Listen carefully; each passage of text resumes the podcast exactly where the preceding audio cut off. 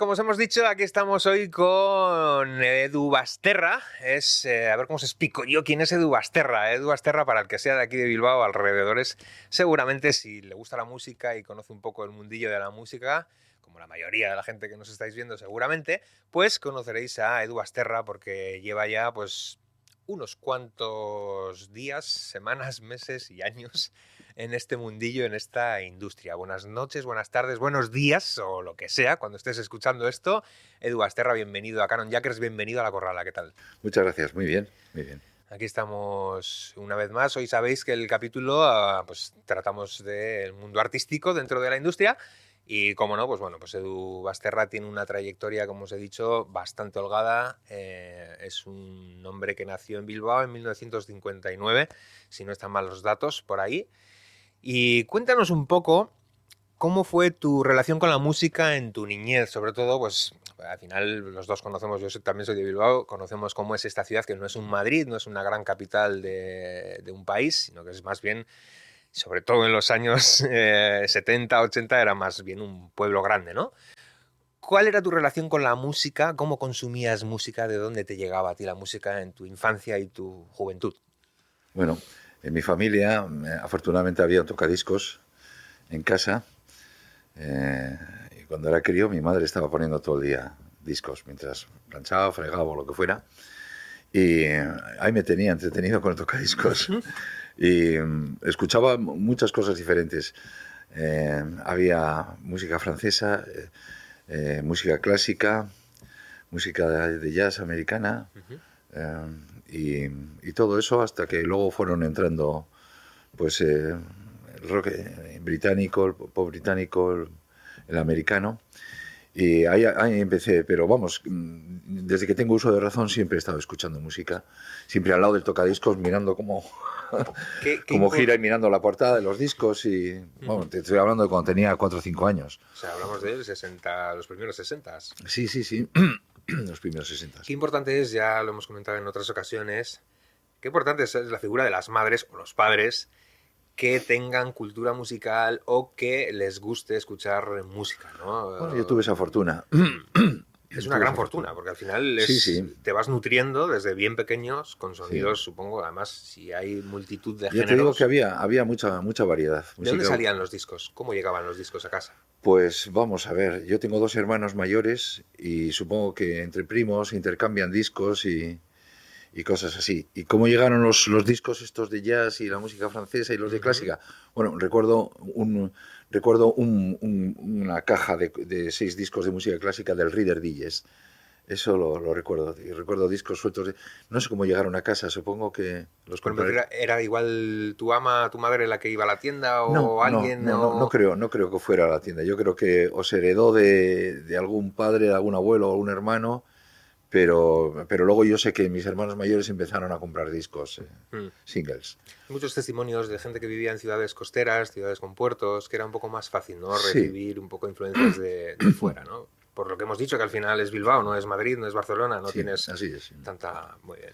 Y em, cuando si fue en esa edad, eh, ¿cuándo y cómo, o con qué canción, o con qué disco, o con qué concierto dijiste, a mí me gusta la música un poco más que, de lo normal, ¿no? con ocho años y eh, en Navidades del, del 67 llegó el Sgt. Pepper de los Beatles a casa y ese es el que me hizo clic. Por la portada, por, la música, por todo. Bueno, por la portada increíble, una cosa que no, no, habíamos, no habíamos visto nunca algo parecido y sobre todo la música. La música, la primera parte de ese, la, la, cara A de ese disco es, para mí es eh, no, había escuchado nada parecido hasta entonces. Sí, es igual un poco, eh, llama un poco la atención, ¿no? Las referencias que tenemos ahora cuando descubres música nueva. Hay, cosa, hay música nueva muy interesante, la verdad. Mm. Pero me imagino a la gente de vuestra generación cuando de repente salía un disco, estrena disco los Beatles. O sea, no hablamos, hablamos de los Beatles. O sea, hablamos de cuando estrena disco los Beatles. Entonces, ¿cómo ves em, el pozo que dejaban esos discos en nosotros, que tenemos ya mm, eh, pues unos cuantos años después, todavía recordamos ese tipo de, música, ese tipo de, discos.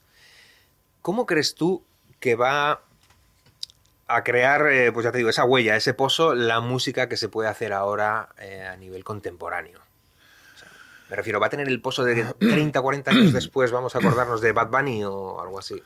Yo no, no, no, te- no- sé decirte mm, por qué algo te influye eh, más que otras cosas. Yo supongo que también es un poco la edad. Yo vivía en una casa normal, una familia normal, en la que había paz y armonía. Y entonces yo supongo que eso ayuda también a, a identificar lo que escuchas en ese momento con, con, con lo que te gusta. Y pienso que eso puede ser una- un factor determinante, porque yo creo que ahora le puede pasar lo mismo a, a alguien que tenga 7, 8 años y escuche cualquier cosa que haya salido ahora y le impacte. No sé decirte muy bien exactamente por Sí, porque me gusta más. ¿no? Sí, eso es, porque podría haber sido ese disco o podría haber sido otro, ¿sabes? El que, el que me hubiera gustado y, y lo hubiera puesto como el primero, que me, el, el que me impactó más. Influencias a partir de ahí que dijeses, pues bueno, me voy más con los Stones o con los Beatles, eh, por poner un ejemplo, pero ¿a dónde ibas más? ¿O al jazz? Mm, Bueno, eh, es difícil saber. eh, O sea, en la época de los Beatles, cuando yo tenía siete años, aquello fue tremendo porque a partir de entonces empezaron a llegar más, más discos de los Beatles. Luego llegó el Magical Mystery Tour y luego llegó el álbum blanco y luego el, el Abbey Road. Bueno, todo eso me entusiasmaba. Y luego también en, eh, en el colegio había un tipo al que le gustaban los Beatles. Lo, lo supe por casualidad y desde entonces nos hicimos muy, muy amigos. Pasa que este tipo mi, mi amigo Rafa, en su casa tenía muchísimos discos. Es decir, a sus padres, por lo visto, les gustaba más la música que a los míos. Y el tipo tenía, tenía muchos LPs, muchísimos. Entonces yo, sí, después de clase solíamos ir a su casa, escuchamos dos o tres discos y luego ya me iba para la mía. Entonces ya, yo creo que ahí también él me introdujo un poco en el rock británico y en el rock americano. Fundamentalmente en esos dos, el británico y el americano. ¿Idolatraste a alguien? Dijiste, ¡buah! Sí, sí, sé, sí, claro, Hendrix, sí, sí. sé. Idolatré a los Beatles, idolatré a Frank Zappa, Zappa, a King Crimson eh, y una banda Chicago, me gustaba mucho porque tenían, tenían este, una banda de viento y, y hacían jazz, jazz rock. Todo, todo lo que suene a jazz, blues, eh, todo, todo eso me, me gusta, siempre me gustó mucho. ¿Qué se escuchaba en aquella época por aquí? Cuando salías a algún sitio, si es que salías a algún sitio, si había algún sitio. ¿En, en qué año? Porque... Por eso te digo, los 70, por ejemplo, Bilbao, ¿qué se movía? Más. eh, Vamos a ver, ¿qué? había dos o tres sitios en los que tú podías escuchar música. Uno era el Zapa, que estaba en Uribarri, y el Omni. Eran, eran dos discotecas, pero no eran discotecas eh, al uso, sino que eran sitios donde ya la gente iba allí a escuchar y a ver vídeos, porque el tipo tenía, tenía una pantalla grande y se podían ver vídeos. Y podías ver vídeos de Cream, o sea, tú habías oído hablar de Cream y de Eric Clapton y tal, pero no sabías ni qué aspecto tenía ni nada, si no tenías un disco de ellos, claro. Y mm, ahí podías ver vídeos de, que se hacían en los programas de, de música ingleses, alemanes, franceses. Cuando venían los americanos a, a una gira por Europa, siempre aparecían en esos programas. Y entonces ahí podías ver, ahí podías ver ya cómo eran y qué. Qué interesante eso. un- Porque no, es que no podías verlo en ningún sitio, ni en la te iba a televisión. decir. El primer programa de música que yo recuerde fue uno que se llamaba Escala en IFI. Eh, era un programa que daban, eh, estoy hablando en, en blanco y negro. Era un programa que lo daban los sábados a las 3 de la tarde y, y- y unos actores, entre los que estaba Luis Varela y eh, Juan Erasmo Mochi, eh, hacían parodias de las canciones que estaban que eran número uno en, en- en ese momento. Hacían parodias, eh, estaba muy bien porque eran estaban muy bien dirigidas. Y luego a la noche había un programa que se llamaba pues o Sábado 66 o La Gran Noche del Sábado o Sábado Noche que presentaba pues Joaquín Prat y Laura Valenzuela y alguno que otro también de, ese pelo que yo no sé si os acordaréis de ellos porque ya murieron. Sí, algunos sí. Joaquín Prat murió. Y entonces venían, sí, ya venían artistas internacionales. Eh, pero todo como muy casto y muy...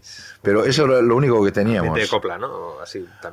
Sí, sí, pero bueno, te podía salir eh, Julio Iglesias y después los, los Bravos, o los Mustang, eh, el, el, este, el- Bop español, Fórmula Quinta, cualquiera que tuviera un éxito así, aparecía. Venía. Georgie Dan aparecía. Georgie Dan aparecía cantando canciones serias. Serias. Sí, sí, vamos, serias. que- que- que no Poco era- comerciales. eso es. Antes de que el tipo empezara con el chiringuito y el casachof y todo eso, incluso él eh, venía a cantar en plan canción eh, francesa y tal. O sea, fíjate si esto estoy hablando del Pleistoceno, pero... pero los inicios, claro, de la pero música. sí, pero no me perdía uno, no me perdía uno. Y, no me perdía uno. Y luego, pues Eurovisión, pues toda la familia reunida para ver Eurovisión. ¿Y conciertos, por ejemplo? ¿Había conciertos por aquí? Sí, sí, sí. Aquí llegaron a, a venir Focus, Nectar, los, los New Metal Kids, eh, Rick Wigman, eh, cuando yo era un, un, adolescente, tenía 13, 14 años. Eh, vino Uriah Heep, aquí vino gente muy importante, sí, sí. Yo escuché incluso que estuvieron por aquí los Ramones y toda esta gente. Eso ya no, sé, no sé qué decirte. Yo escuché hace poco un, una anécdota que contaban de cuando estuvieron por aquí, toda esta gente, de cómo iban luego a comer eh, porque claro, tenían unos horarios un poco raros sí. y les llevaban a comer los managers a los baserris de la... ¿Ah, sí? Pues claro, no había, imagínate que quiero comerme a las 7 sí, de la tarde sí. un... Pues le llevaban ahí a comer y bueno, se volvían locos, se volvían locos. Y estos niños tan delgadillos, ¿quiénes son? Imagínate. Eh, más, eh, en tu adolescencia hemos dicho que eh, tenías cierto, cierto acceso a la música a escucharla al menos, pero a nivel de decir voy a empezar a tocar, voy a empezar a hacer mi propia música, ¿cuándo llega ese momento en la vida de Dubasterra? Eh, vamos a ver, el chico este, que eh, mi amigo Rafa, el que tenía muchos discos en casa, ese se compró dos guitarras, un bajo y una guitarra. Y entonces me dijo, yo a guitarra y tú al bajo. Y bueno, pues vale. y, y, y, ahí empezamos a, a, aprender a tocar. Claro, tocábamos cosas de, de los Beatles y de los Rolling. ¿Completamente autodidactas por vuestra cuenta? Sí, sí, sí, totalmente autodidactas. Lo que pasa que, bueno, tú procurabas juntarte siempre con alguien que supiera un poco más y le mirabas y cuéntame cómo has hecho esto. O sea, no había escuelas, no, no había academias, pues no había libros, no, no, había, no había nada. O sea, tú lo que aprendías lo aprendías por, por, consultando o juntándote con gente y preguntando y, o copiando, claro. Supongo que eso te iba a decir, ¿no? Escuchabas el disco, a ver, aquí, suena aquí. Sí, sí, sí, yo cantidad de veces ponía el disco y con la guitarra intentaba. Lo que pasa es que un día ya me puse en serio a, a tocar, a aprender a, acordes y armonía y todo eso. Y, y, bueno, yo tuve mucha suerte también porque cuando, cuando empecé a tocar el bajo, empecé a tocar para otras personas. Y, y ahí conocí a gente que, eh, conocía gente que sabía muchísima, muchísima música. Recuerdo, yo eh, había tocado para Rupert Ordorica en una gira que hice un verano en el 80 o en el 79, en el 80, no, ahora no me acuerdo muy bien. Y alguien del entorno de Gonzalo Mendívil me llamó. Me dijo, oye, que necesitamos un bajista y tal. Bueno, pues fui a probar a ver qué tal. Y resulta que en esa banda estaban Fran Rubio, estaba Raúl Sainz de Rozas, o, eh, Alberto Rodríguez, eran todos músicos de jazz. Uh -huh. Y eran muy buenos, eran muy buenos músicos porque luego les ha ido de maravilla. Uh -huh. Y ahí es donde empecé a, a, a ver cómo, cómo se pergeñaban las diferentes armonías y las líneas de bajo adecuadas para...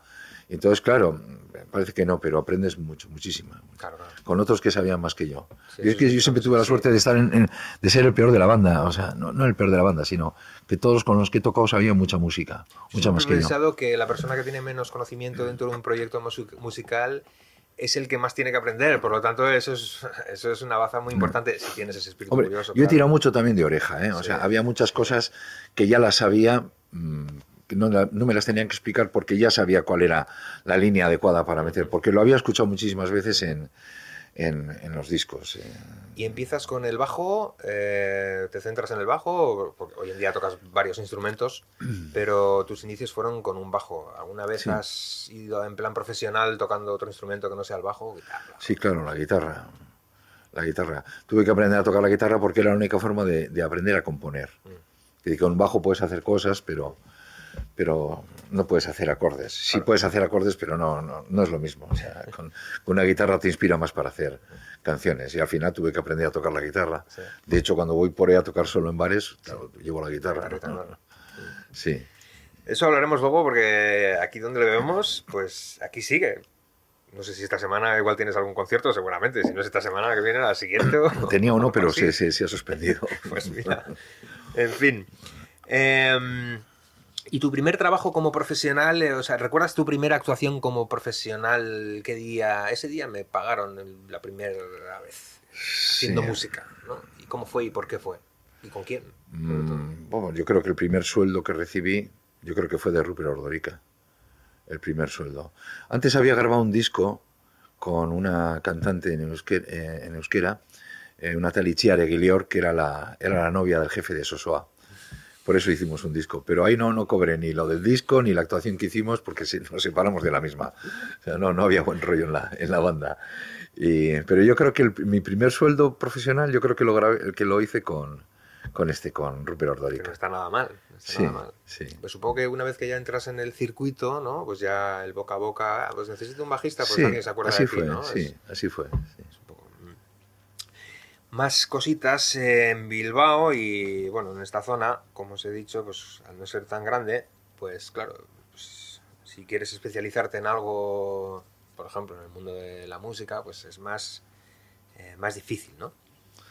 Más complicado, te pone un poco más de... Sí, de realmente... Si no eh, sales, me refiero. Sí. ¿Tú saliste a Madrid, te fuiste a probar a Madrid? Yo quise, quise, capital quise, quise ir a probar a Madrid a, a cuenta de un, un- un programa que teníamos con Anchón Urrósolo. Yo, la- los músicos que estábamos con los músicos que estábamos con Contra el Mendíbil, al final formamos un grupo de jazz, de jazz fusión, jazz moderno. Y eh, solíamos tocar en el programa de, de Anchón Urrósolo. Y Anchón Urrósolo eh, iba a hacer un programa nuevo en Madrid y pensé, bueno, pues ahí es la ocasión para, para irme con él y, y vivir allí. Porque claro, eh, realmente... sí- Hay mucha diferencia, claro. Claro, hombre, aquí sí podías buscarte la vida si hacías cosas en euskera o de rock radical vasco. Para eso siempre ha habido Mercado. eh, un mercado y, y- y mucho trabajo, pero no era mi, no era mi, mi historia. Yo quería cantar en castellano y, y hacer otro tipo de, de música, un poco más antigua, más, que, más que de los 80, ¿no?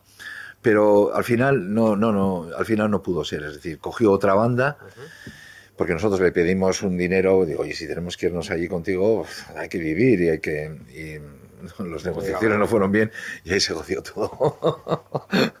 Así Pero sí, que- sí que llama mucho la atención, ¿no? Como los músicos tienen también, eh, sobre todo cuando no viven en una gran capital, pues Sí. tienen como ir a la capital a buscarse Sí, la sí, vida. es cuando, verdad. oye, quizás en tu propia ciudad puedes Sí. buscártela, ¿no? Sin sufrir tanto, sin Bueno. ir, no sé. Yo al final, sin tener que salir de Bilbao, mucho de Bilbao, Sí.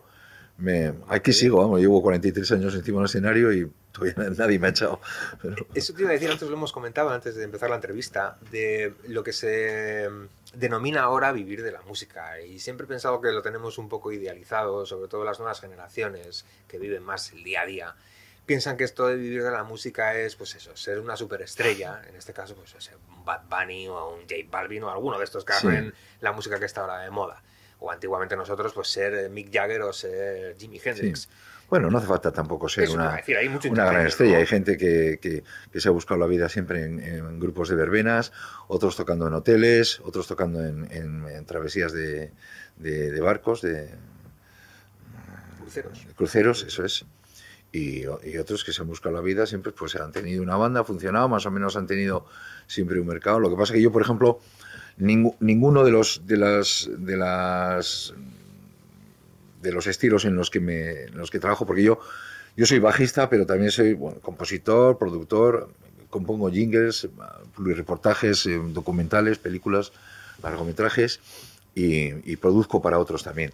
Ninguno de esos trabajos me hubiera dado para vivir, pero todos juntos al final he conseguido arreglarme y, tirar para adelante. que es un poco lo que podemos hacer ahora en estos tiempos en la era digital, que bueno, solemos comentar mucho, que es intentar vivir de la música desde, todo, desde todos los vértices que tenga tu proyecto. O sea, hoy en día eh, vender música ya no es lo que era antes vender música, o sea, vivir de la música me refiero, ya no es vivir de vender discos o de vivir canciones, ¿no? es un- algo mucho más global, es venderte a ti mismo, venderte un proyecto, ¿no? Bueno, incluso los que vendían muchos discos tampoco era tampoco era de ahí de donde venía su la mayor la mayor parte del sueldo. Los conciertos igual. Venían los conciertos, sí, porque en las discográficas vamos a ver, yo no sé si esto es realmente verdad o no, pero las discográficas siempre te decían que habías vendido menos discos de los que vamos, lo sé. No había manera de controlarlo tampoco. Lo, lo sé por, por, por todos los artistas con los que he trabajado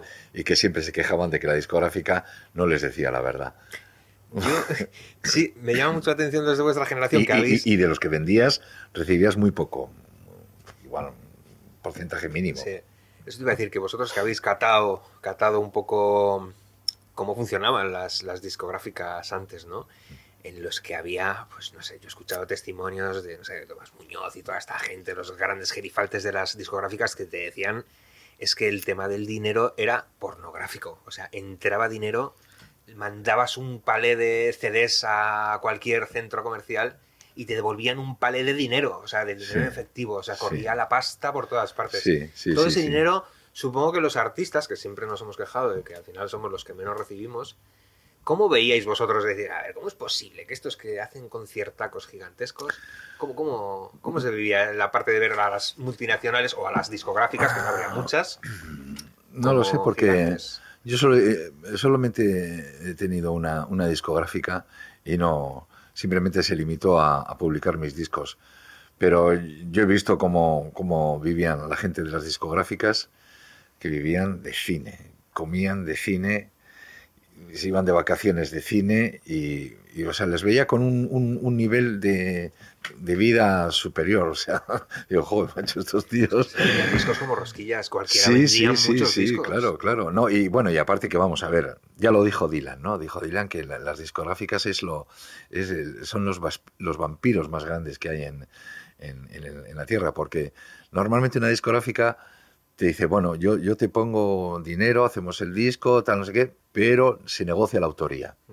Y claro, al negociar la autoría, pues eh, normalmente suele ser 40, 60, a veces 70, 30 en favor de la discográfica porque te lo han puesto todo, te van a hacer la promo. En fin, te quitan mucho mucho lío del que no se preocupan los músicos, en lo que hacen los músicos, te ponen en, en- te ponen a la venta, eh, te, te promocionan, te puedes buscar la, la vida haciendo conciertos, metiendo gente en salas, pero cada vez que se pincha, cada vez que suena ese disco, cada vez que tal, la discográfica cobra muchísimo más que tú, mucho más que tú. Y tú te mueres o te pasa algo o, dejas la, la discográfica o tal, y ellos siguen cobrando de todo lo que tú generaste mientras escuche o se pinche la Eso es música. una de las cosas que las nuevas generaciones no terminan de comprender, que mm, cuando tú haces una canción, compones una canción, qué bonita me ha quedado, voy, cojo y tal, la grabo, y una vez que la grabas, si es con una discográfica y tienes un contrato con una discográfica, esa canción ya no es tuya. Tú la has hecho, tú, lo que tú quieras, pero si vas a hacer algo con esa canción, quien manda es la discográfica, ¿no? Mm. que es la que es la dueña del máster. Vamos a ver, ¿no? eso depende del trato que tú, que tú llegues a... O sea, ¿teníais opción para negociar ese tipo de cosas? Una No teníamos ni idea, Claro, no teníamos es- ni idea. O sea, tú hacías una canción, no sabías si te la habían registrado las discográficas. Mm. Supongo que sí, que la habrían registrado por su propio beneficio. Pero claro, muchas veces no te lo decían. Y, y luego también los músicos, cuando tienes 20 años y estás todo el día, estás todo el día puesto de algo Ya ves, y no hombre. te, No, te enteras ni por dónde te las dan. no claro. no, no te enteras de nada. Estás, eh, bueno, pues te van bien las cosas y, y estás viviendo una vida bastante, bastante Rock and roll. rock and roll. Y claro, en el rock and roll eh, es incompatible con, con el, el negocio, con el- vamos, con, con llevar una vida ordenada y decir, bueno, vamos a ver, ¿cuánto dinero estoy generando con esta canción? ¿Cuánto, ¿Qué porcentaje quieres? Igual a lo mejor dis- eh, de negocio con otra discográfica. De esas cosas no te enterabas. Si te lo ponían todo en bandeja, pues tú cogías y decías, joder, qué bien, estoy tocando en Valencia, he metido a 120 o 200 personas aquí, mm, mm, pagando 3.000 o 5.000 pesetas de las de antes. Y entonces, bueno, decías, bueno, pues no, no está mal. Hemos ido hasta Valencia, pero venimos con algo de pasta, hemos vendido ahí unos cuantos discos, nos van a volver a llamar, en fin, quizás la próxima vez metamos a 500 en vez de a... Ujú. Entonces, todo eso te lo dejaban a huevo, pero claro, realmente en el, en el- en el negocio, en el, en el trato, en el contrato que tú firmabas, que era un contrato con, con miles de... O sea, que, que, en fin, que con muchos... que había que leerlo bien y... Pues claro, estos tíos eran profesionales de eso, ¿no? Del, del negocio y sabían lo que se llevaban y no se llevaban. Pero ya te digo, yo he estado... He conocido a tíos con un tren de vida de, vamos, de, de- de estrella de cine. Ya digo, pornográfico el tema del dinero en los 70, 80, eh, 90, en todo el Sí, mundo. sí, Y sí, aquí en sí. España también, claro. Pero aquí se hicieron muchas cosas muy interesantes. Bueno, aquí se vendió, claro, en los 80 se vendió muchísima música. Bueno, también en los, ses- en, en- también en los 70, hay que decir que grupos como Fórmula Quinta, Los Diablos, eh, los puntos y toda esa gente que funcionaba por aquella época, Pablo Abraira o Camilo Sesto, eso sacaron un montón de pasta también. Muchísimo. eran compositores también de sus propias canciones. Es un poco clave, ¿no? Tú que eres eh, también cantautor. Eh, bueno, puedo entender que, que, puedas ceder parte de tus de, tu, de autoría, de tus derechos si, si, si, vamos a vivir los dos como... como si merece la pena, si, los dos vamos a poder ir a comer a... Bueno, vamos a ver, lo veo lógico, porque todas esas cosas que hacen la, discográfica tú no las puedes hacer, no las sabes hacer o no tienes tiempo para hacerlas. Entonces, pues bueno. Siempre ha habido un poco ahí de, de saber hasta dónde podemos ceder. Lo que pasa que yo vuelvo a lo mismo. Creo que el problema está en el desconocimiento lo que has dicho tú que os pasaba cuando eras joven, que estás 20 años, con 20 años fumando canutos o lo que no sea. No te enteras de nada. normal, no te enteras. Hoy pasa igual, ¿eh? Hoy pasa igual que tienen la, la juventud tiene acceso eh, inmediato a cualquier tipo de información y les pasa lo mismo. No saben absolutamente nada. Ni le digas a un chaval de 20 años que ha montado su bandita que tiene que pensar en su bandita como en un negocio que en el mm. futuro te va a dar unos rendimientos. Mm. Ponte tú a explicarle a un chaval de 17 años ha cogido su primera guitarra, oye, mira, tienes que saber un poco de negocios, ¿no? ¿Cómo ves tú, eh, cómo funcionan ahora los músicos con respecto a lo que hacíais vosotros? Me refiero a... Hoy en día para buscar trabajo, diferente, eso te iba a decir. Totalmente ¿Tú, tú buscabas bolos? O sea, yo monto mi bandita, ¿cómo busco los bolos? Si no tengo un manager, no tengo una discográfica. Funcionaba el, boca a boca, el boca a boca. Lo que pasa que depende. Si tú querías hacer tu propia música, ahí tenías bastante dificultad.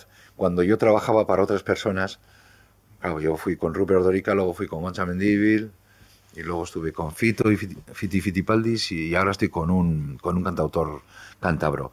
Entonces ellos son los que a ti te daban un sueldo, te decían, oye, coge estas fechas, 20 fechas o, 30 fechas o, las que fueran, y, tú lo único que tenías que preocuparte es de estar ahí a la hora, en la furgoneta, montar, cargar, tocar y, y, de la misma solíamos cobrar porque no, no hacías factura, no hacías nada, o sea, de la misma se cogía el dinero y se repartía ahí en la furgoneta y, ahí van las cosas, ahí van bien, ahí van bien las cosas, pero, mm, pero cuando tú vas a hacer tu propia música y tal, claro, yo no soy tan conocido como Gonza Mendívil o Rupero Fito, entonces claro, yo tengo que, pero claro, ahora las redes te facilitan muchísimo, es decir, si alguien quiere saber qué eres y qué es lo que haces, no tienes nada más que hacer, dar al, clic y ahí te llega, claro, y puedes hacerte tus propios vídeos, Tú antes, joder, hacerte un vídeo era como, ¿tienes medio millón de pesetas para hacerte un vídeo? Pues no. y ahora con, con, el móvil te montas tú con un programa fácil, puedes montar, editar, y si tienes un poco de gusto, insistencia y sabes a quién dirigir, yo creo que ahí sí, sí Lo que pasa es que la competencia es muchísimo mayor. Antes la proporción de músicos eh, en el barrio era, ahora hay muchos más músicos, claro y, sobre todo a nivel profesional, músicos puede haber muchos, hay cuatro colegas en la lonja que tocan y tal, pero a nivel pro tampoco hay tanta gente, ¿no? Es un poco... Bueno, vamos a ver, al final eh, esto es como ser médico o ingeniero, es decir, tienes que hacer las cosas muy bien para... Para destacar. Para destacar. Mm. Tienes que, primero tienes que aprender mucha música. Segundo, tienes que dominar tu instrumento, porque es que hay hay muchísimas personas por ahí que, niñas de japonesas de 7 años que tocan bajos de 7 cuerdas, y yo cuando las veo digo, macho, ¿qué hago yo en este negocio? Sí. Entonces, la competencia es tan grande que, pero claro, la facilidad para poder hacer llegar tu música a, otras personas, es mucho o sea, si hay un tío de Almería que quiere escuchar tu música, no tengo nada más que hacer así. En cambio, antes era, joder, y te tengo que mandar una carta con el sobre, con el, con el casete. es que hoy en día. no sabes si va a llegar o no va a llegar. Literalmente, una chavalilla que salga del instituto se le ocurre una melodía, la graba en el móvil de camino a casa, eh, a la altura del paso de peatones le mete una base desde el móvil, de qué tal, no sé qué, y ya tiene un hit que se lo manda en el momento. Y, se hace en menos de 15 minutos lo manda al. Ah, no sé, a donde sea. Se hace viral. Es curioso como hay, hay cosas que a mí no es que vamos para mí hay cosas que no, no tienen calidad ni musical ni artística ni nada. Y sin embargo ves que tu canción la han visto 5.000 personas y la de ese la han visto medio millón. Pero ¿no, crees que eso ha pasado siempre? pues no lo sé. el tema de que un mega hit de repente eh, triunfe, ahora triunfan de otra manera. Está claro que para ser un mega hit hoy en día el camino es diferente pero también mientras existían los Beatles o los Stones o super bandas, también de repente se hacía hit, pues no sé, eh, la barbacoa. Bueno, pero eso también funciona un poco por, los medios en los que, en los que tú eh, amplificas esa, esa canción. Es decir, si están todos los días poniéndote una canción durante un mes, cada tres horas te ponen esa canción. Los discos rojos de los 40, ¿no? Aquellos, ¿no? Que no cada sé, disco azul o disco rojo era así. Pues al final es imposible que esa canción no, no, no acabe siendo un hit, porque todo el mundo la, la canta y, luego también, en fin, la calidad de, de, una obra yo creo que es inversamente proporcional a la, al gusto de la gente. Es decir, hay gente que es, no te voy a decir que es, que es muy simple, les gustan las cosas simples, no les gustan las cosas complicadas, eso del jazz y la música clásica y tal, no ahí es donde está la verdadera sustancia. porque lo otro es una cosa que la puede hacer cualquiera y encima de un año va a, y, y, va a salir otra igual o diferente, pero de con la misma, ¿no? Eh, con el mismo mecanismo. Y entonces eso, claro, hay mucha más gente simple que le gusta ese tipo de cosas. Entonces, ¿qué puedes decir? ¿Que esa canción es mejor que esa? No, desde luego no. Para mí tiene mucha más sustancia. Lo que pasa es que tienes que tener el oído entrenado para poder apreciarlo, ¿no? Sin embargo, la gente esa no es, no tuvo la suerte que tuve yo de tener mucha música en casa, conocer a gente que tenía también mucha música en casa, y yo fui educando y cultivando mi oído, y cada vez para cosas que tenían más complejas, con más A mí me gustan las cosas sencillas, ¿eh? Es decir, que después de un disco de King Crimson puedo poner uno de Leonard Cohen tranquilamente. Pero mm, sustancia, ya sea en la letra, ya sea en la grabación, en la producción y tal. Y lo otro, pues es una cosa muy fácil de hacer, que llega mucha gente instantáneamente y mm, en los círculos de fiestas y todo eso, pues parece que va cogiendo forma y de repente...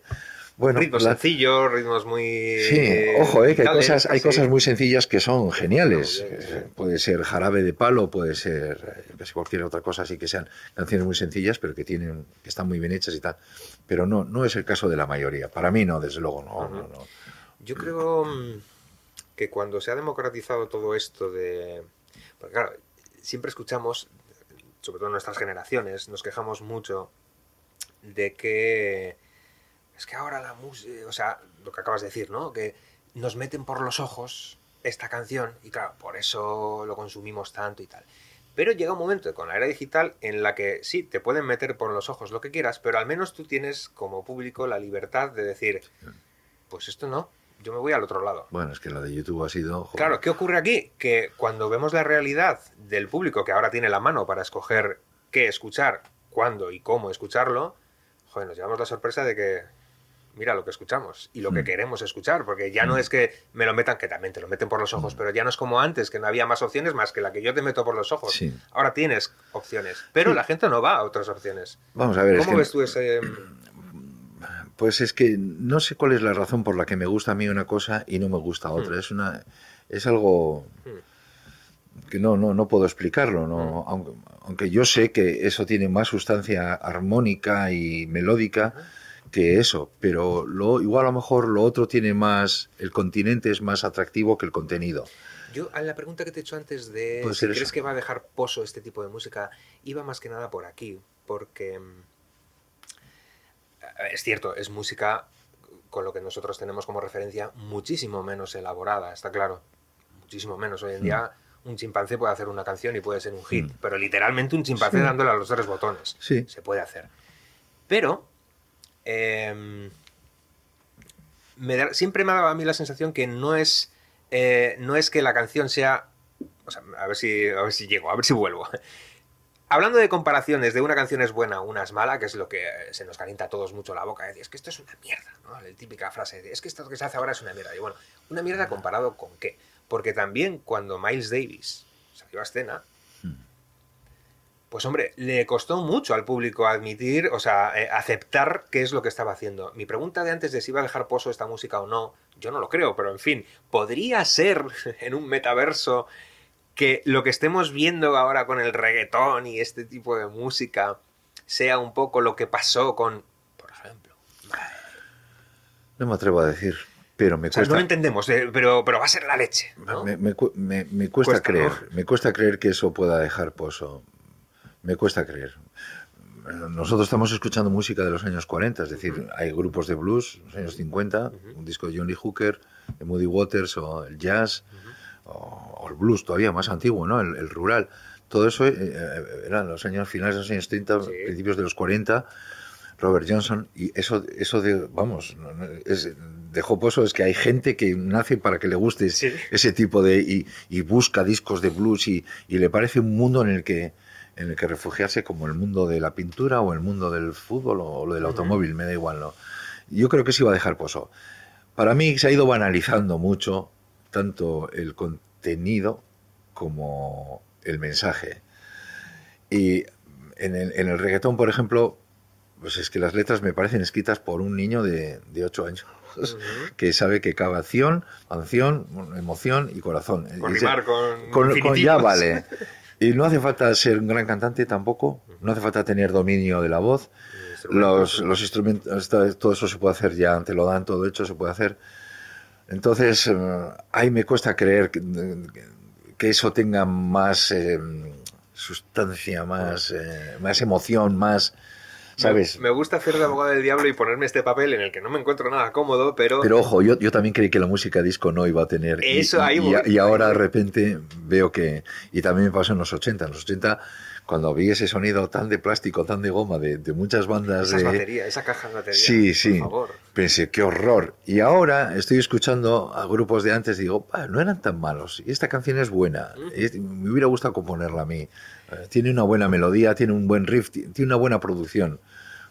De hecho, voy ahora a un... Entonces ahora por si acaso ya no me atrevo a decir. Quiero llegar a este punto porque pues eh, ya entre nosotros que nos va más, pues el rock clásico ya tenemos una cierta edad y nos hemos escuchado, nos hemos educado con otro tipo de música, yo estoy abierto a cualquier cosa, a mí me da igual, yo cualquiera que se atreva a subirse a un sitio a defender lo que sea, me da igual, el tono, lo que sea. Ole tú de subirte ahí a defenderlo. Pero a la típica pregunta de la música buena está muerta, el rock está muerto.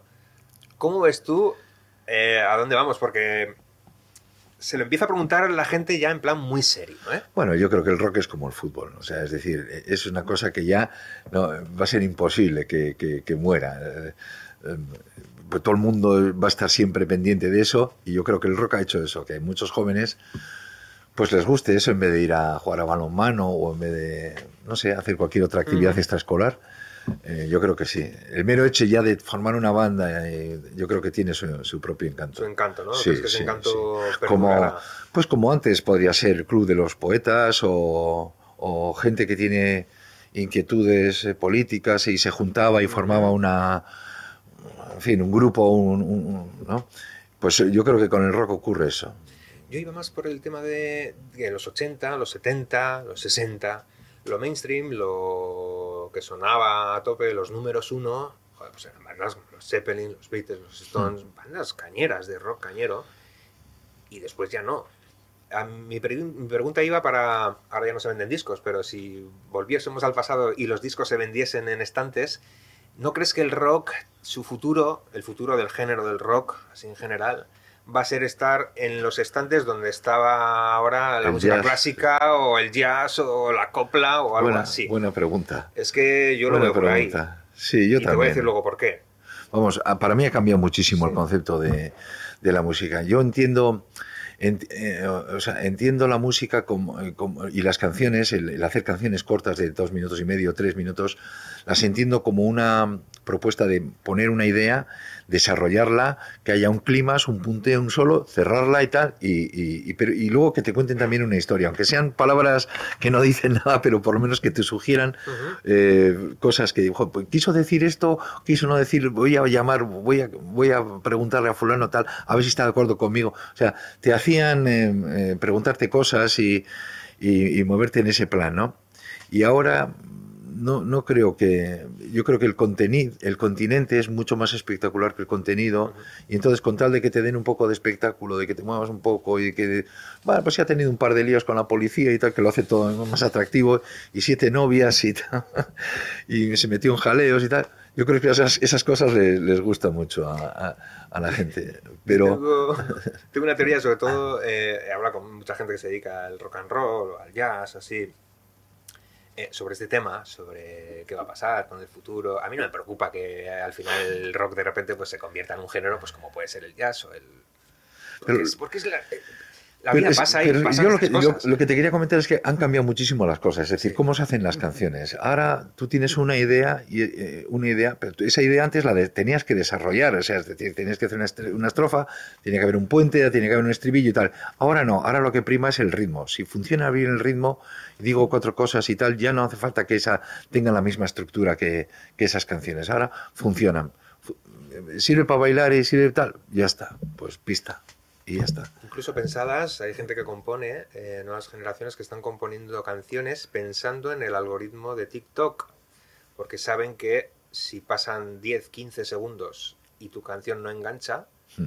dejan de verla. O sea, hay mucha gente que está componiendo sabiendo que los 10 primeros segundos tiene que funcionar la canción. bueno, este eso, en mi ¿eh? época decían, en el, segundo 40 tienes que meter ya el estribillo. Y yo, joder, macho, ¿pero qué es esto? Meter el estribillo cuando me salga de, la nariz. No, no, no voy a... ¿Por qué? Porque lo digan estos tíos, además.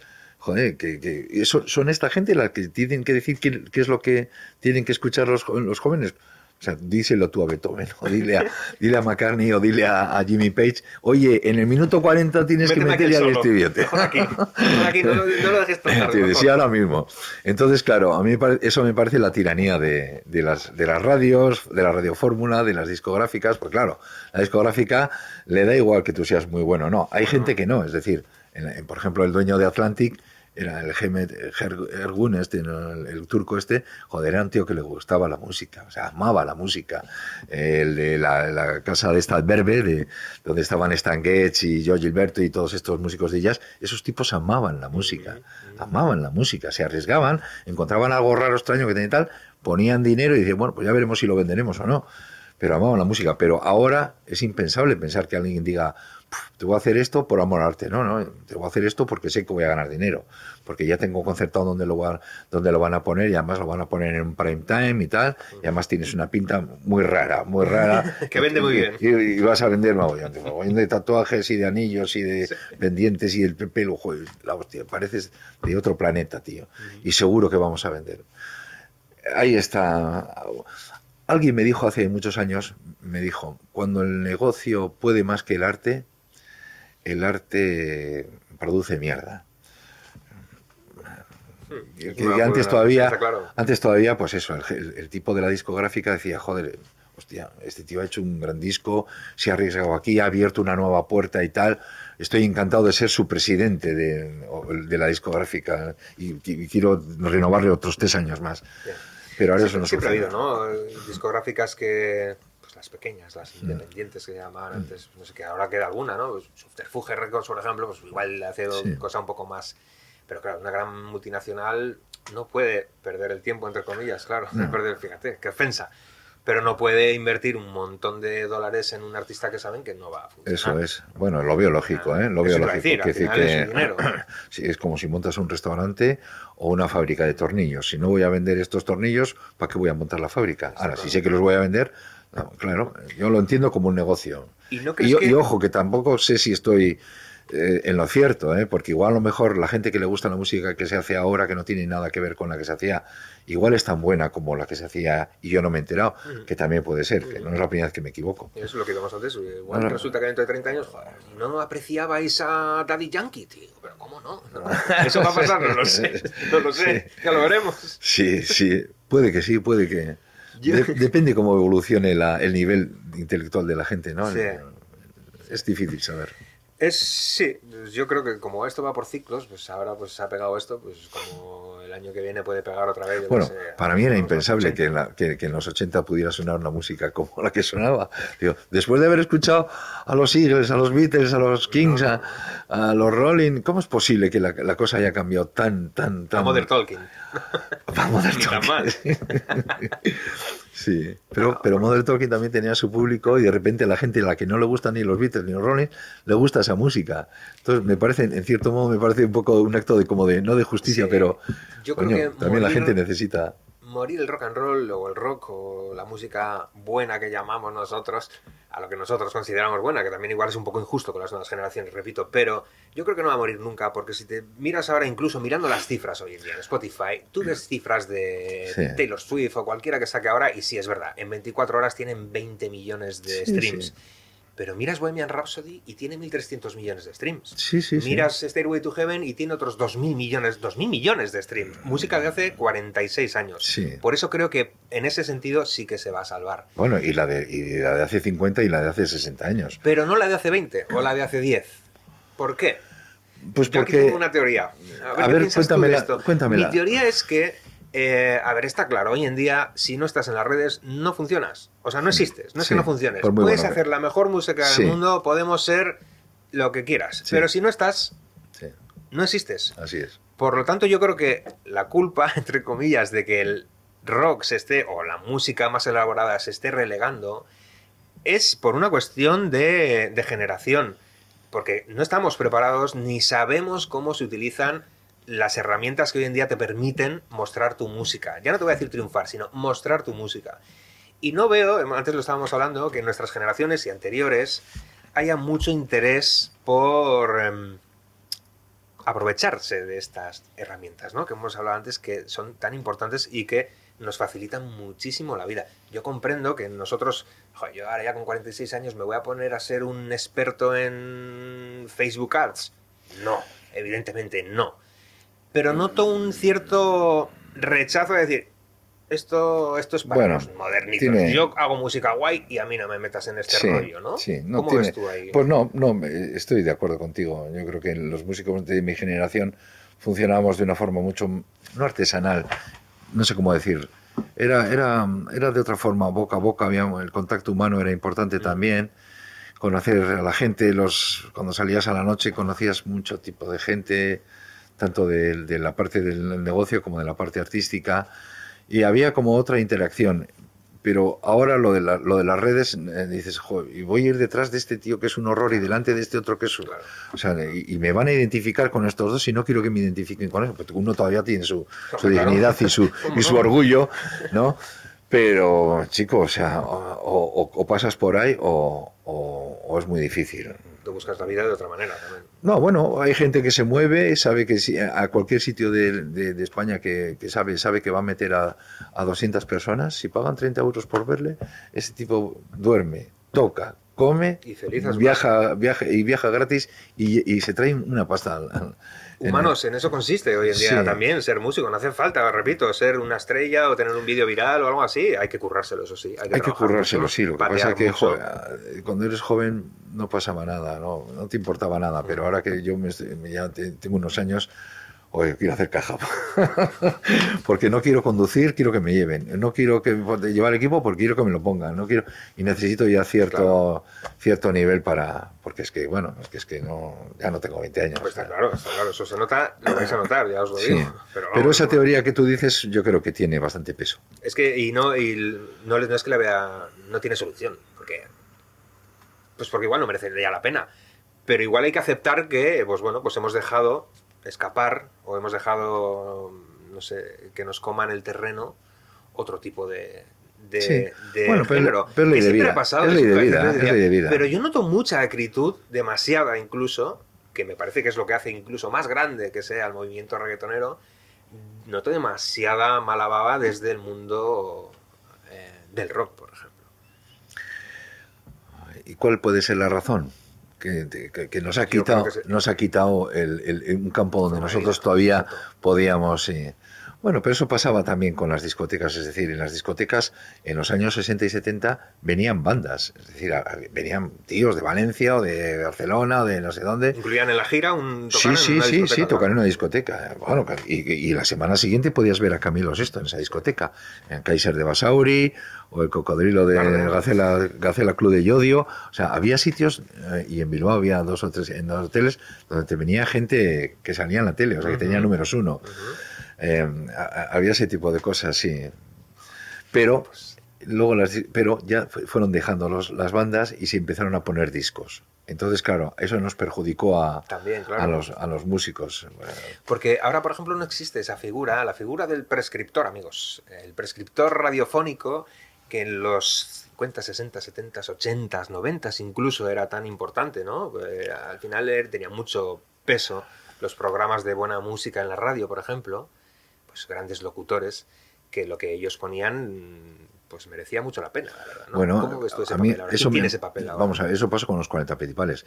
Los 40 principales había cuatro locutores, que eran Mostarín, Cuno Cuetos, Fermín Rotaeche y el otro era Carlos Arco.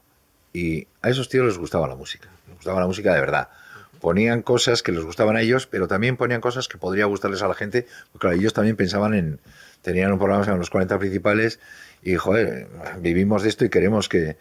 Pero luego, fíjate ya cómo derivó, es decir, eh, disco rojo, disco azul, este disco me lo pones tres veces, este, Aquel sistema fue Sí, terrible. era, era, era tremendo. Entonces, claro, te decía, "Jo, pero ¿cómo esta M de canción puede estar sonando tres veces al día? No la aguanto. Claro, pero vende mucho. Si vende mucho, tiene que Vende sonar. mucho y tiene mucho tirón, ya ha salido en la tele.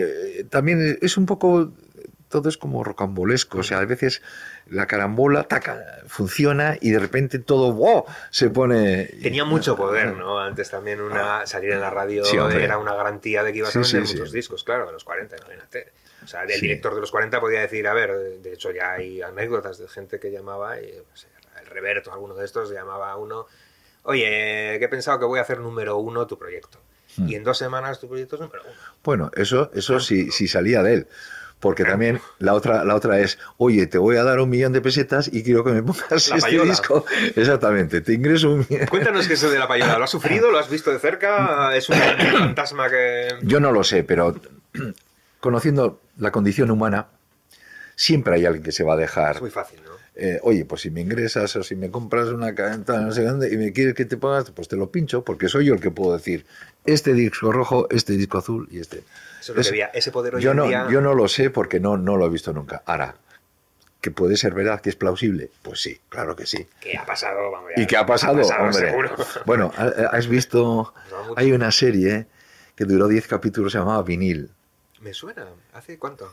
Eh, salió hace años en la tele. Eran 10 me suena, capítulos de cómo una discográfica que estaba de capa caída porque porque eh, tenía eh, gente ya que estaba como en las últimas, Jethro Tull, Sí. eh, Johnny eh, no sé quién, y de repente el tipo vio que en los 80 la cosa estaba cambiando mucho, no se vendían tanto sus discos y el tío andaba buscando una nueva fuente de, de, de ventas, ¿no? Y vio en el punk y en el grunge y en el tal, vio ahí, entonces ya cambió todo, lo, eh, los viejos eh, ya- y se iban apartando y el tipo, y, y el- o sea, eran auténticos gángsters. O sea, el, el tipo que llevaba la discográfica, más su contable, más su secretaria, más tal, que estaban todo el día poniéndose hasta, hasta las orejas de todo, eran unos auténticos gángsters que no hacían nada más que repartir pasta por, por las emisoras y por los circuitos de, de distribución. Para y- poner a sus artistas, Hombre, ¿no? claro, claro, Claro. claro, claro. Dinero, dinero. Pongo dinero, ahora tú me pones, esto me lo pinchas en el, el sábado en, en el programa este de tal, no sé qué. Eso es lo que hemos dicho antes, el tema de dinero era demasiado la cantidad de pasta que Yo había mismo para hacer. aceptaría dinero. ¿Cómo no?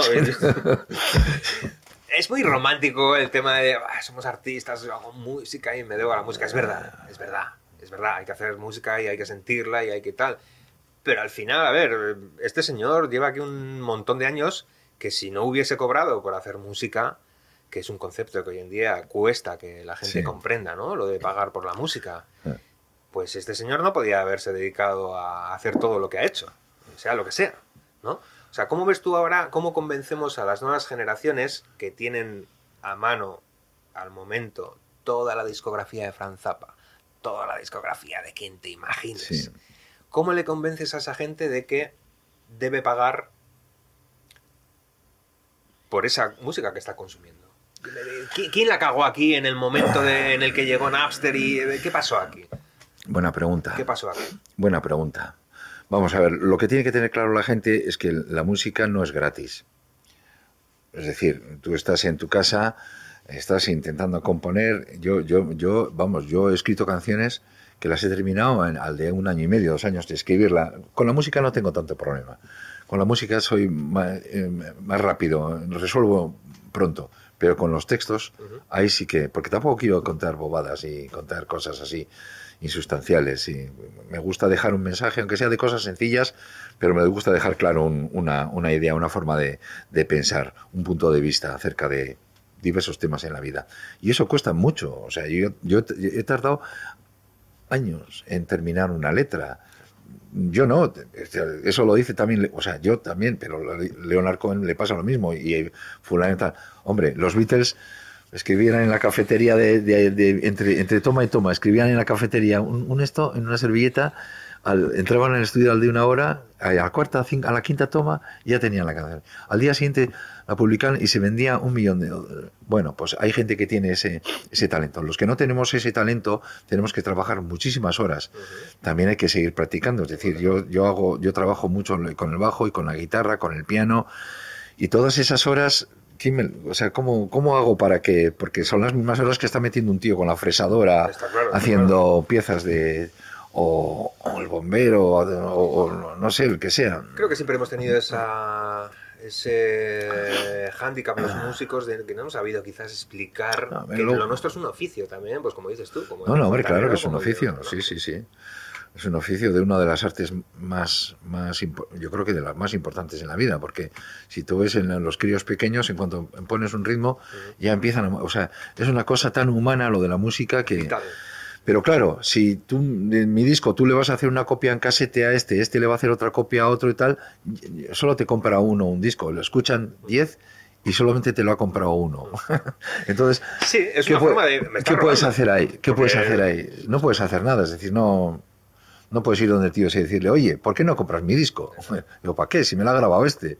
Y bueno, pues mientras sea legal. En España, en, esto fue en los 2000, al principios de los 2000, hubo un problema muy gordo con la sociedad de gestión de derechos más importante que hay aquí, que es las GAE. Bueno, en todas partes, en todos los negociados del mundo, pues hay ovejas negras, está claro. Hmm. Siempre la caga alguien. Pero aquí en España fue especialmente sangrante y quizás luego un poco injusto con las GAE, ¿no? Que hubo un escándalo eh, económico dentro de, hmm. la, de, la, sociedad, ¿no? Hmm. y se creó una especie de, de hate global contra las GAE hasta el punto de ridiculizar el trabajo, ridiculizar, me acuerdo incluso que salía en el telediario de máxima audiencia una noticia, es que fíjate que a esta peluquería ha venido los de las GAE a cobrarle 36 euros de cuota por poner música en su tal. Mm. Y la gente eso no lo entendía. Vamos a ver, no lo entendían porque lo vendían de esa manera, pero mm. ponte a pensar un poco en qué es eso, ¿no? ¿Cómo ves tú el tema, el trabajo que haces GAE o, cómo necesitamos los músicos una sociedad como es GAE o con cualquier mm. otra sociedad que se encargue de cobrar ese dinero que si no está esa sociedad no lo vas a poder cobrar cuando te pertenece. Claro, pues que eso tiene que ser así. La gente tiene que entender que no podemos estar regalando lo que el fruto de nuestro trabajo no, se puede estar regalando.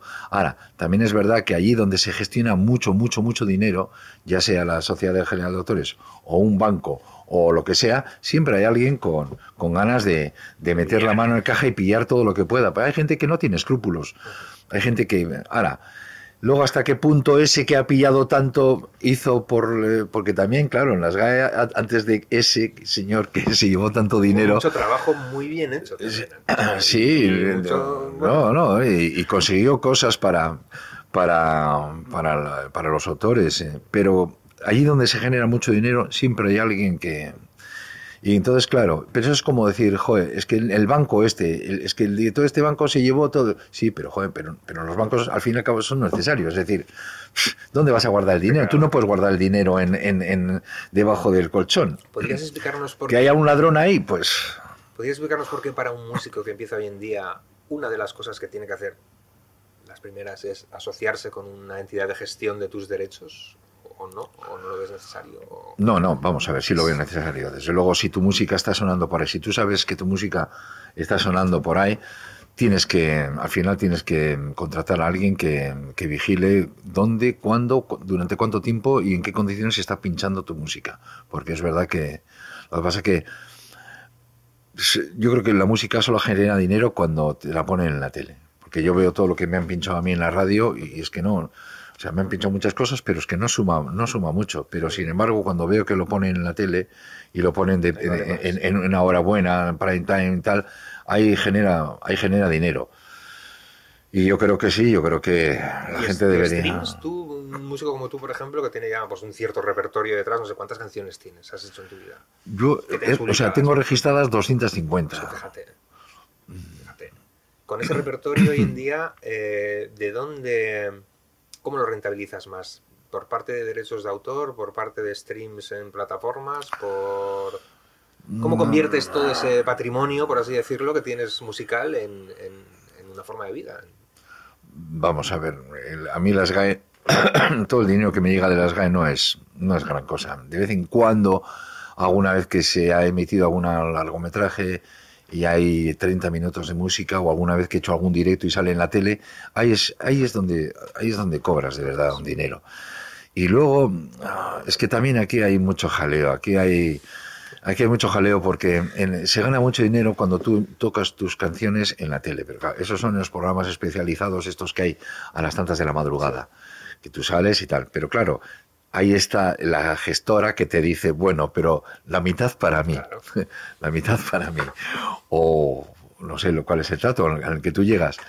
Entonces ahí es donde, ¿sabes? Pero claro, tú no ganas tanto dinero, pero, pero como te sacan en la tele y tal, bueno, pues y entonces todo depende de, las ganas que tengas de, llegar a ese acuerdo o no. ¿Dónde ves tú el dinero? ¿Dónde está la pasta en el mundo de la música? Nunca sabía dónde está la pasta. El otro día hablábamos con Goyo, Goyo eh, Cardiel de Servido. Goyo, Goyo, sí. Y estábamos hablando aquí en, el, en Canon Jacker sobre este, el tema de distribución y tal, y hablamos precisamente sobre eso, ¿no? ¿Dónde está la pasta? ¿Dónde está, dónde, cómo se va a ganar dinero con la música? Y me dijo clarísimamente eh, la pasta está en los derechos. Hmm. En los derechos, porque si te fijas ahora mismo hay un montón de fondos eh, económicos con muchísimo dinero que están entrando a saco a comprar todo el catálogo de los de los de todos. Pero claro, los derechos de, grupos como esos. Mil millones de streams en Spotify generan bastantes derechos. Hablamos de 5 o 6 millones de euros todos los años. Sí, sí.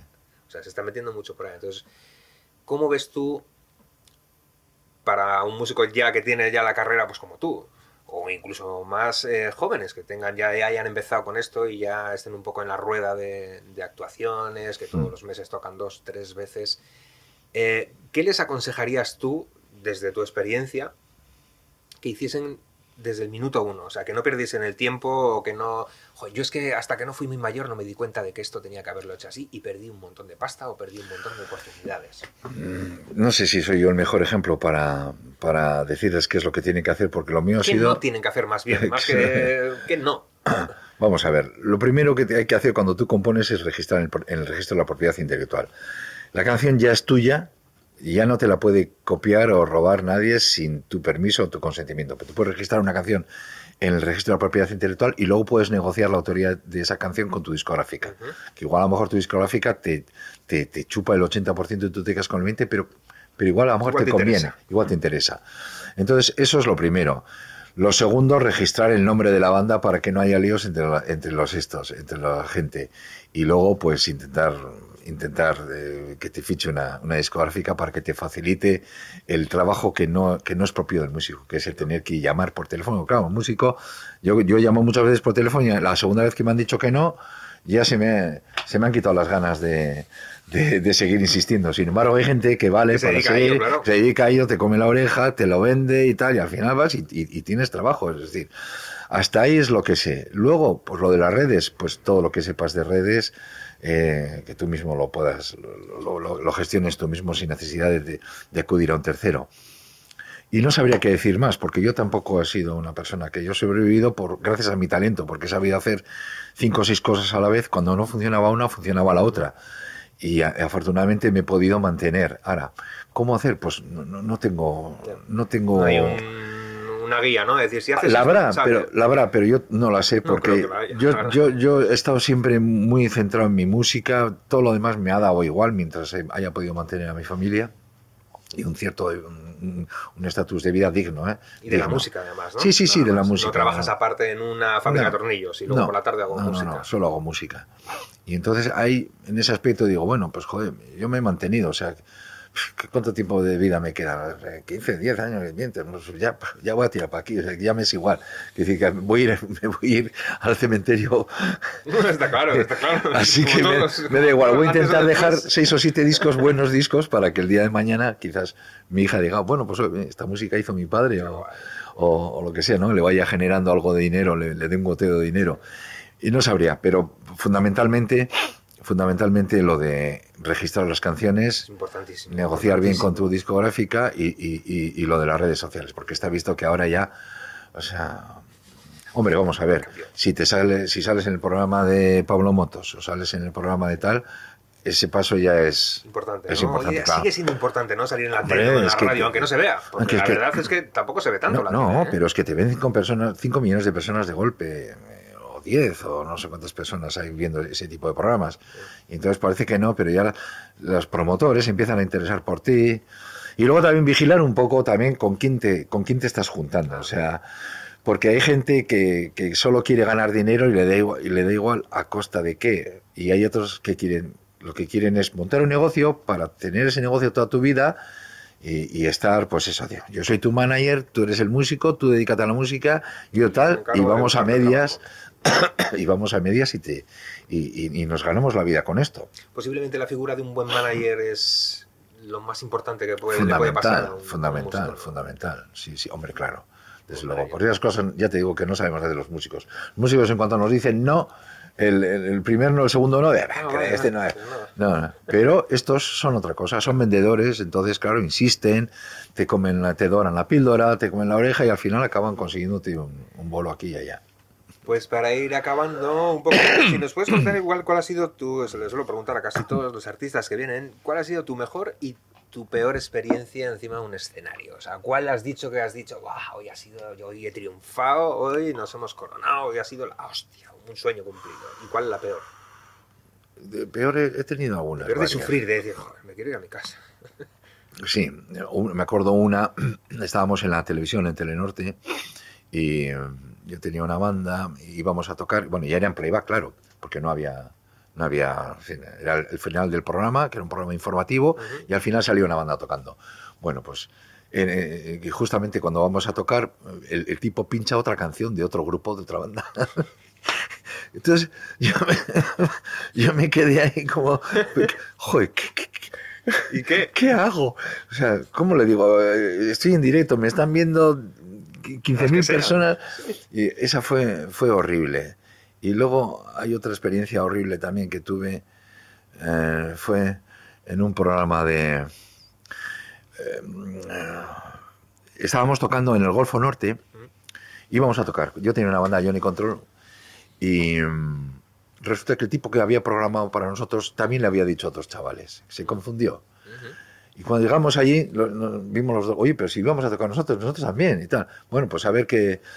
Y nosotros no éramos unos tipos especialmente... Pues ah, toca y que le den por culo a los chavales, ¿no?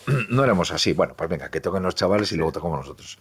Y entonces justamente en el momento cuando acabaron ellos, y eh, pues, con todo el movimiento de gente teníamos que cambiar los instrumentos y yo iba cargando con mi ampli y el, perro del dueño de- del bar, que era un gran dogo, un, gran danés, Gran ¿no? danés, eso gigante, intentando- perro caballo de estos. Eso es, intentando darme por detrás y yo atascado entre, oye chavales, eh, apartaros un momento que, que voy a, que soy el bajista del siguiente grupo y tal. No, afortunadamente no hay. Ese fue un momento y dije, joder, ¿qué coño hago yo aquí en este negocio? Yo quería seguir estudiando, oiga. o sea, un perro enorme intentando darme por detrás, atascado en mitad de la chavalería que pasaba de mí, ¿me entiendes? Que pasaba de mí. Chaval, que déjame entrar ahí que llevo aquí con el, con el ampli, que el ampli de abajo son, son, como estos. Son muy gordos, sí. y pesan un huevo. Sí, Esa fue una... qué bueno. Y la mejor, un sueño cumplido o algo así, eh, decir, joder, yo va, lo mejor quería tocar con este o no sé. Hombre, vamos a ver, tengo, hay, hay varias, o sea, con, eh, con Nando Agüeros, que es con el au- cantautor con el que estoy ahora de gira, pues da gusto ver que vamos a sitios y hay 5.000 personas ahí delante viéndonos. Cuando vamos a teatros los llena todos. Con Fito me pasaba eso también. Con Fito íbamos a cualquier plaza de toros o a cualquier sitio así un poco importante y había siempre mínimo 1.500 personas, máximo 5.000 y alguna vez pues 12.000 o... ¿Impone eso para...? Se lo suelo preguntar a todos los músicos. Bueno, yo me centro- le pregunté igual. ¿Impone asomarte y decir 15.000 personas? Si eres, si eres el, el- el jefe de la banda, sí. Sí, supongo que eso le impresionaría a Fito. Pero yo como estaba ahí, sabía que tenía que hacer mi trabajo y lo- no tenía ningún problema por hacer bien mi trabajo, no me impresionaba. Me, me encantaba estar delante de No nota 5.000. bastante responsabilidad, ¿no? Tan... O sea, sí tenía responsabilidad, pero cuando veía que las cosas iban bien, que ya sonabas bien, porque claro, con Fito se trabaja ya a otro nivel, es decir, la prueba de sonido con buenos instrumentos, eh, hasta que no sale todo bien, no... Y entonces ahí sí, sí notaba, pensé, bueno, pues qué bien, joder, 5.000 personas que están viendo a un tío que está haciendo bien su trabajo. Eso mola mucho, ¿no? Oh, sí, sí, a mí me encanta. flipar, eso es... Sí, sí, tampoco es que me, me encante estar ahí, eh, pero, pero sí, es verdad que es mejor tocar para 5.000 que para 80. Ya lo creo, ¿no? Yo toque toco para 80 o ha sido 100. Yo flipo cada vez que ves de repente 100 personas, que parece que son pocas personas. La gente piensa que 80 personas o 100 personas o 50 personas es poca gente. No, no. Mete aquí 50 personas. Claro, no, no. Ostras, son- ¿por son- tú ahí con una guitarra? Sí, Eh, sí, sí. Por eso digo, hay que un respeto ¿no? a la gente que se atreve. En fin, pues ahora sí que para acabar, ¿alguna recomendación, eh, ya sea que hayas descubierto hace poco o tuya que digas, el mundo entero no puede morirse sin escuchar, sin leer, sin ver esto que he descubierto hace poco o que lo tengo en mi cabeza desde hace un año o 100 años? Ah, Una recomendación para nuestro público. es. No sabría qué decirte. En la música clásica, por ejemplo, la gente yo creo que debería, debería escuchar a, los impresionistas de- del siglo pasado, Ravel- sobre todo los franceses, Ravel, Debussy, y luego que la gente mm, escuche lo que quiera, pero que no pierda de vista lo que, la música de los años 50, la de los 60 y los 70. Yo creo que eso para mí es fundamental. Todo lo demás Porque eso fue la primera vez que ocurría, es decir, en los años 40, 30, la primera vez que ocurría lo del blues, en los años, eh, y el jazz también, y luego en los 60, la primera vez que alguien se ponía guitarras eléctricas y, bueno, y antes con Elvis Presley y tal, que descubran eso, porque todo lo demás ya es una especie como de mezcla, Sí. eh, y, y, eh, y, bueno, y esto que coge una cosa de aquí, coge de y han hecho otro Ya. nuevo estilo y tal, pero ya me parece un poco repetición. Entonces, me, me la he dejado colgada, pero ¿tú crees que hay eh, queda música por hacer, por inventar? Pues es difícil, porque cuando yo estoy componiendo siempre pienso, ojo, esto seguro que lo ha hecho alguien, y si no aquí en un metaverso. Pero estoy seguro que ya lo ha hecho alguien. O sea, yo pienso, y quiero ser original, ¿no? Y quiero, quiero hacer melodías y armonías que se salgan de, de lo, de lo convencional. Pero yo creo que es dificilísimo. Se- Muy Se difícil. publican pues casi 30, 40 mil canciones Ahora, al día. en También es verdad que la música cambia mucho. O sea, ahora escuchas cosas que a mí particularmente no me hacen mucha gracia porque ya te digo que no- es tanto el contenido el que me cultura, interesa, es sino que es, una cosa de continente, es una cosa muy espectacular y tal, pero el contenido no es tan... Y a mí eso no me gusta. Pero ha cambiado tanto, pues hay, hay, hay cosas nuevas. Es decir, bueno, pues si quieres hacer eso, prueba, prueba con eso. Que antes no se podía hacer porque no había ni digital, ni había sintetizadores. eh, Claro, los, los sintes de ahora hacen unos sonidos increíbles. O sea, es una cosa Lo que quieras. ¿no? increíble lo que cómo suenan los, los sintes de ahora. ¿Aprovechas la tecnología en tu Sí, sí, música hoy en claro. día? Sí, yo llevo trabajando con, con ordenadores desde hace 20, tantos, 25, 30 años, cuando me compré el primero. Se nota, ¿no? La diferencia, claro. Para mí es fundamental, porque trabajar con un ordenador, como decía Franz Zappa, eh, cuando, cuando le preguntaban, ¿y, y tú con, eh, qué te gusta más, trabajar con músicos o con máquinas? Y, y el tipo decía, a veces estoy tentado de trabajar con músicos. Pero me arrepiento rápido. Sí, hombre, vamos a ver. A mí lo que me, lo que me, lo que me soluciona, por ejemplo, el- el- la, la, la, la- la técnica, todos los ordenadores y esto, es que puedo hacer, puedo ver ya cómo quedan mis canciones sin Sí. tener que reunir a la banda, convencerles de que hagan esta canción, porque claro, en las bandas son seis o cinco, cuatro, cinco o seis egos diferentes y no a todo el mundo le gusta lo que tú haces, a menos que le pagues por, oye, a menos que le pagues por hacerlo, ¿no? Pero Entonces- hoy antes de mostrárselo a un músico ya sabes cómo suena, ¿no? Claro, claro, claro, claro. O sea, ya, hombre, ya sé que las trompetas y los, los brases y los violines son Sí. de tal, pero cuando los haga alguien de verdad, todavía va a, sonar, va a sonar mejor, me va a parecer mejor la idea. Ahora, algo original, pues joder, es difícil ya. A estas alturas es difícil. Lo Me- inventaremos. sí, lo intentaremos, claro. nuevo, un, yo qué sé, algo se nos ocurrirá. Bueno, yo, yo un consejo, si si tú me pedías un consejo para la gente, yo te diría que hagan siempre, continuamente, no dejen de hacer lo que estén haciendo, lo que les gusta hacer, porque al final yo creo que las personas que llevan mucho tiempo haciendo una cosa y la hacen bien, al final consiguen mm, consiguen ganar dinero con ella. ¿no? Sí, sí, sí. Aguantar, sí, aguantar, sí. aguantar, aguantar y al final Aguanta, llega. sí, aguanta, pero claro, no dejes de practicar y no Claro, dejes claro, de... claro. Sí, sí, es decir que... bueno, Pues mismo. un placerazo gigante haber estado en esta charleta. Hemos estado un buen rato, ¿eh? No te creas. Eh, ¿Has estado a gusto en a la corrala? Podríamos Sí, estar hablando aquí de música Ah, pues, sí. 200 años más seguidos, pero no lo vamos a hacer. Vamos a parar y tomarnos un pote o lo que sea. Y nos vemos en el siguiente episodio. Antes de eso, ¿dónde pueden encontrarte? Eh, pondremos luego en las notas del episodio todos los datos de, de mi. Facebook, Edu Basterra, en mi. Facebook, fundamentalmente centro ahí toda mi... Ahí tienes todo tu Sí, sí. material. Cuando todo- tengo algo interesante que contar, ¿eh? Porque tampoco estoy todo el día colgando cosas de... Mira cómo me estoy comiendo un pimiento y esas cosas, ¿no? O sea, si tengo algo interesante que contar o decir, o, pues sí, lo, lo cuelgo. Pero bueno, ahí está, fundamentalmente en el Facebook. Pues muchísimas gracias por venir a Canon Jackers y muchísimas gracias por estar aquí en La Corrala. Y A vosotros por invitarme. y, por favor, un placer grande del oficio de la música. O sea, Aplausos. si queréis eso, un ejemplo de cómo se vive como músico, aquí tenemos un ejemplo viviente de cómo se hace. Nos vemos en el siguiente Canon Jackers. Cuidaros mucho, suscribiros al canal y todas esas cosas que se suelen decir y se suelen hacer. Adiós.